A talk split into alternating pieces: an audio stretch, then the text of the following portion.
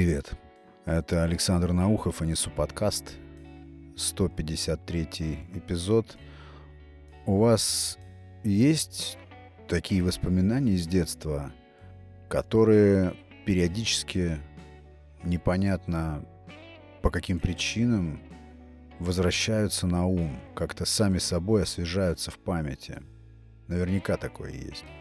Может быть, это какие-то резкие впечатления были.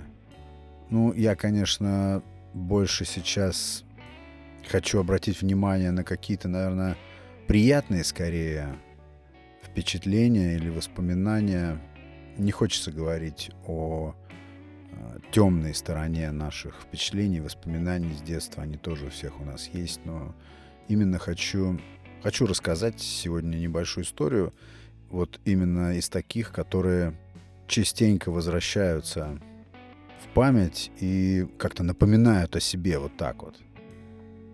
Прежде чем начать эту историю рассказывать и делиться этим впечатлением, я бы хотел, друзья, традиционно вас поблагодарить за любого плана поддержку подкаста. Очень хочется попросить ребят и слушателей подкаста, которые э, прослушивают в Apple Podcast. Фишка в том, что подкаст-терминалы различные, они ориентируются на то, как подкаст ранжируется именно в Apple. И вы можете очень здорово помочь продвижению подкаста, если там поставите звезды, правильное количество. Ну уж если оставите какой-то комментарий, чтобы люди, которые заходят на подкаст, почитали эти комментарии и такие «Ого, класс!» и подписались на подкаст и стали его слушать. Это нужно для продвижения подкаста, помогает ему двигаться и получать необходимый охват. А так как на алгоритм ранжирования подкаста Apple ориентируются и другие, как я уже сказал, подкаст, терминалы, приложения, где он тоже получает мгновенно движение вперед, то это очень здорово влияет на рост моего проекта и напрямую просто влияет на то, как широко я улыбаюсь. Ну, к истории. Вообще я думал, что такого уж прям необычного в этой истории. Всегда же хочется рассказать что-то необычное, но мне как-то пришел на ум, и я стал думать на тему вообще вот этого феномена детских мечтаний. Вообще, что такое мечта? Иллюзия ли это?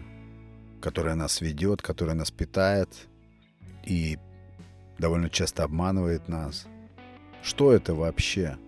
Как быть вот с тем, что рисует нам наше воображение, особенно вот эти детские, впечатавшиеся в память мечты, радужные, которые, кстати, вот еще что интересно, которые, кстати, с годами или даже с десятилетиями никуда почему-то не выветриваются.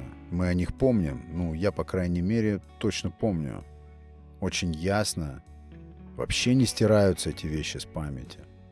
И даже тогда, когда ты понимаешь, что, очевидно, мечта не сбылась, ну или понимаешь, что ей не суждено сбыться в силу того, что она, ну, откровенно фантастическая – или не фантастическое, но ты просто понимаешь, что это иллюзорно, пора бы приопуститься на землю.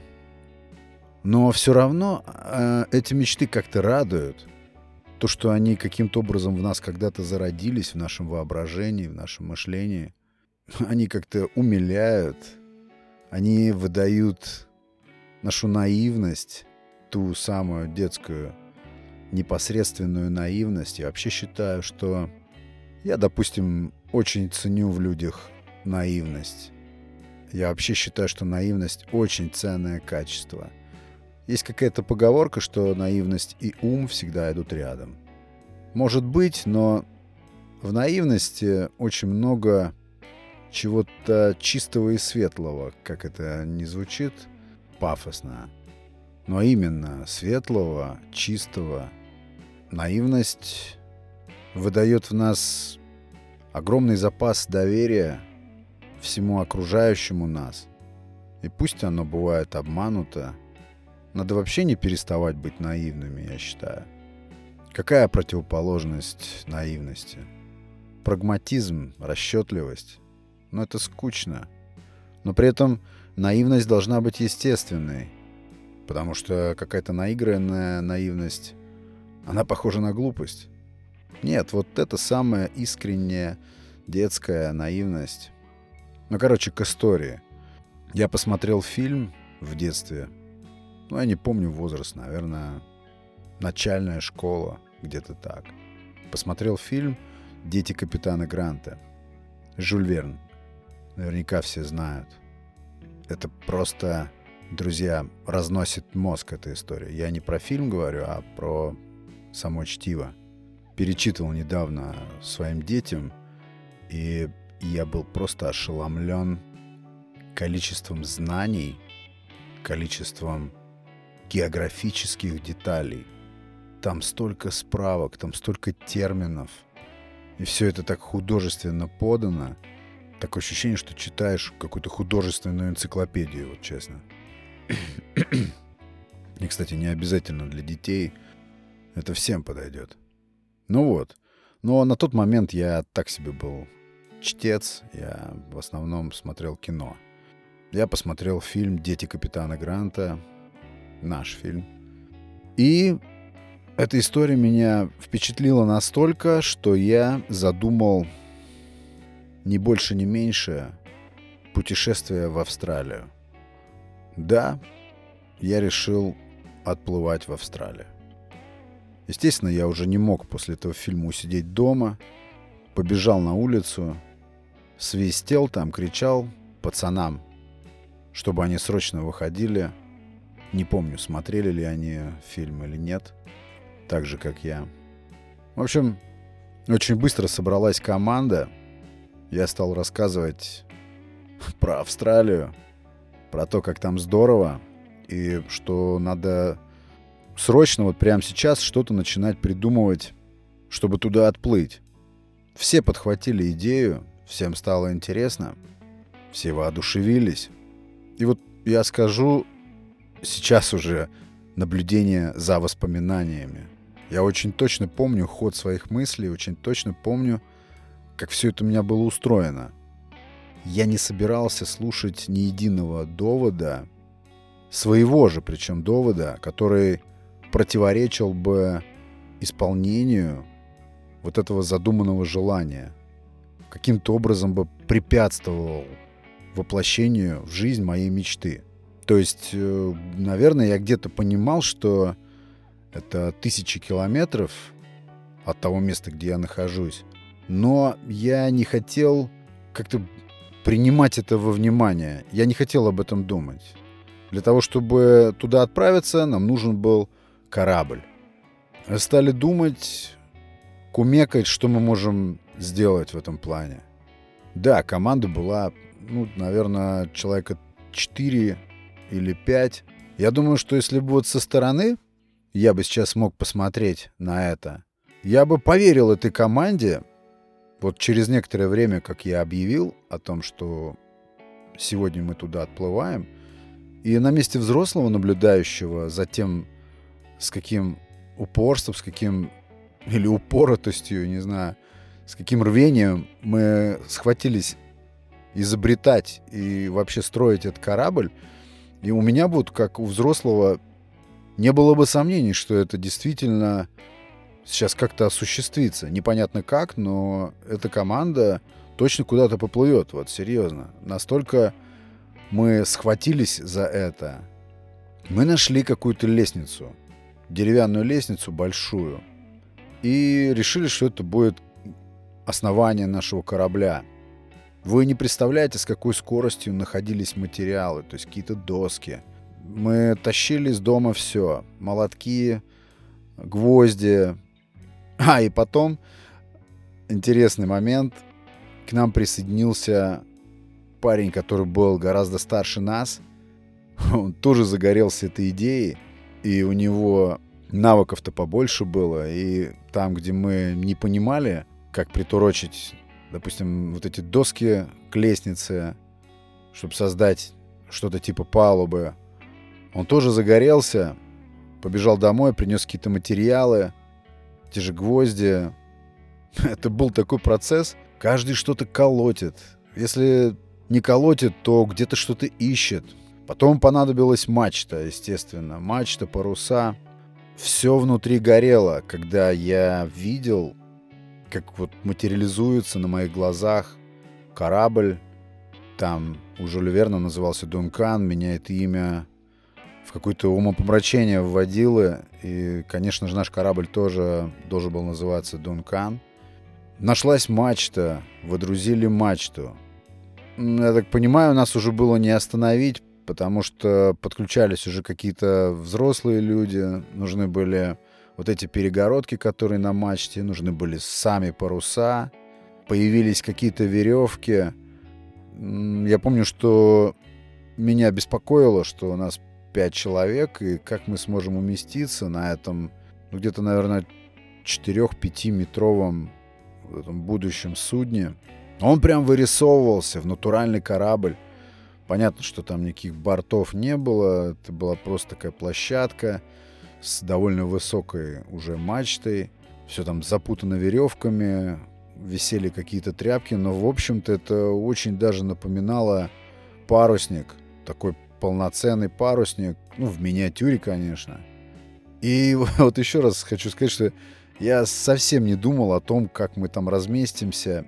Я помню, что в процессе конструирования вот этого корабля кто-то спросил, а как же мы попадем-то в море, океан, ведь это же нужно плыть по морю, это очень далеко.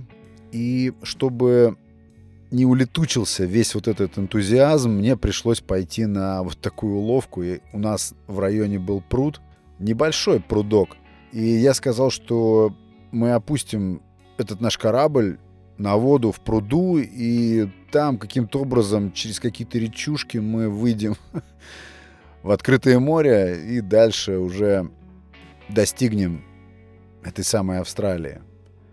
Это прокатило, и мы продолжали сшивать эти доски, дорабатывать, доводить наш корабль. А потом стало темнеть. Я помню, что интерес к нашему кораблю со стороны взрослых был очень велик. Они останавливались, наблюдали, как будто бы даже пытались подыгрывать нам. Да не пытались, подыгрывали нам вот в осуществлении нашей, наших планов. В общем-то, подбадривали нас.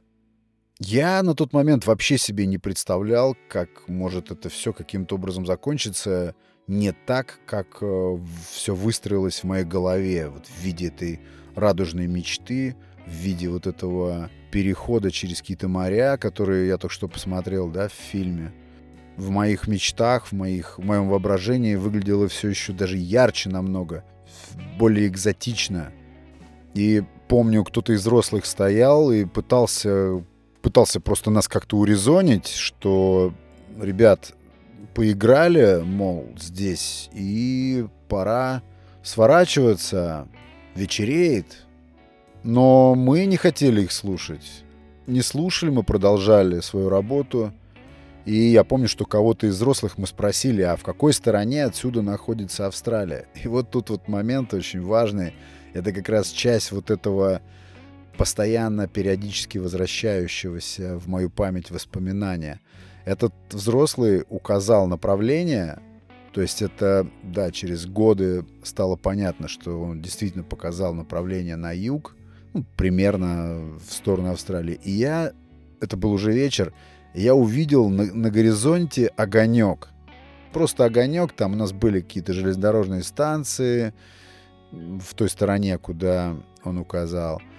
И я зацепился, мой взгляд зацепился за один какой-то огонек, и я э, обозначил этот огонек как Австралия. Все, вот эта точка, маяк это или порт, я не знаю, что я тогда себе думал, но вот этот, вот этот именно фонарик, который был виден очень-очень далеко в темноте, он как-то у меня закрепился как Австралия. Интересно еще то, что этот огонек пока мы колотили, пока мы дорабатывали наш этот парусник, я периодически вставал в полный рост и все глядел туда, в сторону этого огонька, и мне не давала покоя мысль, что сейчас мы отправимся. Я говорю, уже был, уже наступал вечер натуральный. Пришли там родители кого-то из ребят. Ну, пришли уже забирать детей, то есть все поиграли и хватит.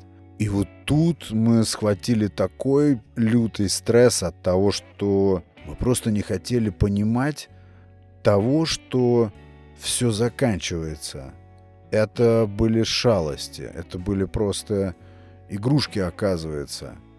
И я помню такое отчаяние в глазах нашей вот этой команды, моей команды, которая сейчас должна была на нашем Дункане отправиться в путешествие в настоящее. Это получается что? Мы просто так все это придумали? Я помню, вот такие немые вопросы были на наших лицах, когда да и взрослые тоже были шокированы, им трудно было нас оттянуть от этого процесса, они понимали, что это будут сейчас и слезы, они просто не могут найти слов, чтобы объяснить нам, что все закончено. Сейчас нужно просто идти домой и ложиться спать. И они, я помню, подбирали слова, пытались что-то придумать, а мы стояли, я не помню, втроем или вчетвером уже остались, и мы не хотели, мы встали на палубе этого нашего корабля и не хотели уходить. Не поддавались вообще никаким уговорам. Мы просто не собирались верить в то, что это все закончено. Что все это просто была, оказывается, какая-то игра во дворе, и ничего серьезного, приключенческого, нету никакого полета. Поколотили здесь молотками, вот он, этот корабль стоит, но он никуда не поплывет, он никуда с места отсюда не тронется. И даже помню этот парень, который к нам присоединился, который был постарше нас, он попытался выступить как бы в роли посредника между взрослыми и нами. Но это было, конечно, невероятной для нас досадой, которую мы просто не желали, да даже не могли впустить в свои подростковые головы. Эти нудные взрослые пришли и сломали нам здесь все. Сломали все наши мечты. И сейчас мы что? Мы сейчас просто должны двинуться домой, отмываться, умываться и просто тупо лечь спать. Никак нам было это не вразумить, я помню. И кто-то сорвался в слезы, может быть и я, я не помню точно. Но помню, что меня аж сотрясало от несправедливости, от того, что это просто невообразимое разочарование чуть ли не во всей жизни, крушение мечты. Прям даже помню, вот что дальше жить, вот смысл какой, вот смысл какой. И помню, что дома был разговор, мне пытались на этом нудном и сухом взрослом языке исполненном логике объяснить, что это очень далеко, что это все делается не так. Вы молодцы, потрудились, но все гораздо сложнее. И я помню уже ночью встал с постели, пошел на кухню попить воды, подошел к окну и увидел тот самый огонек. Он был виден с моей кухни. И я так прилип к стеклу, и стал смотреть туда вдаль на этот огонек. Уже отпустило. Вроде как взрослые все разъяснили. Все четко. Все ясно. Это невозможно. И я тогда немного успокоился. Но вот интересно, каждый раз теперь, проходя мимо того места, где мы собирали, где мы трудились, где мы собирали вот этот корабль, я вспоминаю эту историю, вспоминаю детально, и, что интересно, все время смотрю в ту сторону, где горел этот огонек. Даже сейчас. И что поразительно, вот эти самые детские чаяния, детские игры воображения, все так же во мне и живут. Нисколько они не затуманены годами, все так же свежи. Вот это меня поражает. Ну и, кстати, радует. Это вообще не о грусти. Это о наивности об иронии какой-то. И скорее это такие воспоминания, игра воображения со знаком плюс. Вот так. Ну, вот такая история, друзья. Надеюсь, может быть, вы повспоминали тоже свои какие-то похожие истории, которые повлияли, которые с какой-то периодичностью вдруг возникают в воображении, в памяти и, возможно, заставляют улыбнуться или чуть-чуть так по-хорошему взгрустнуть. Спасибо всем хорошим людям за внимание. Это был Александр Наухов и «Несу подкаст». Подкаст выходит по вторникам и субботам. Ну и все. Давайте. Пока.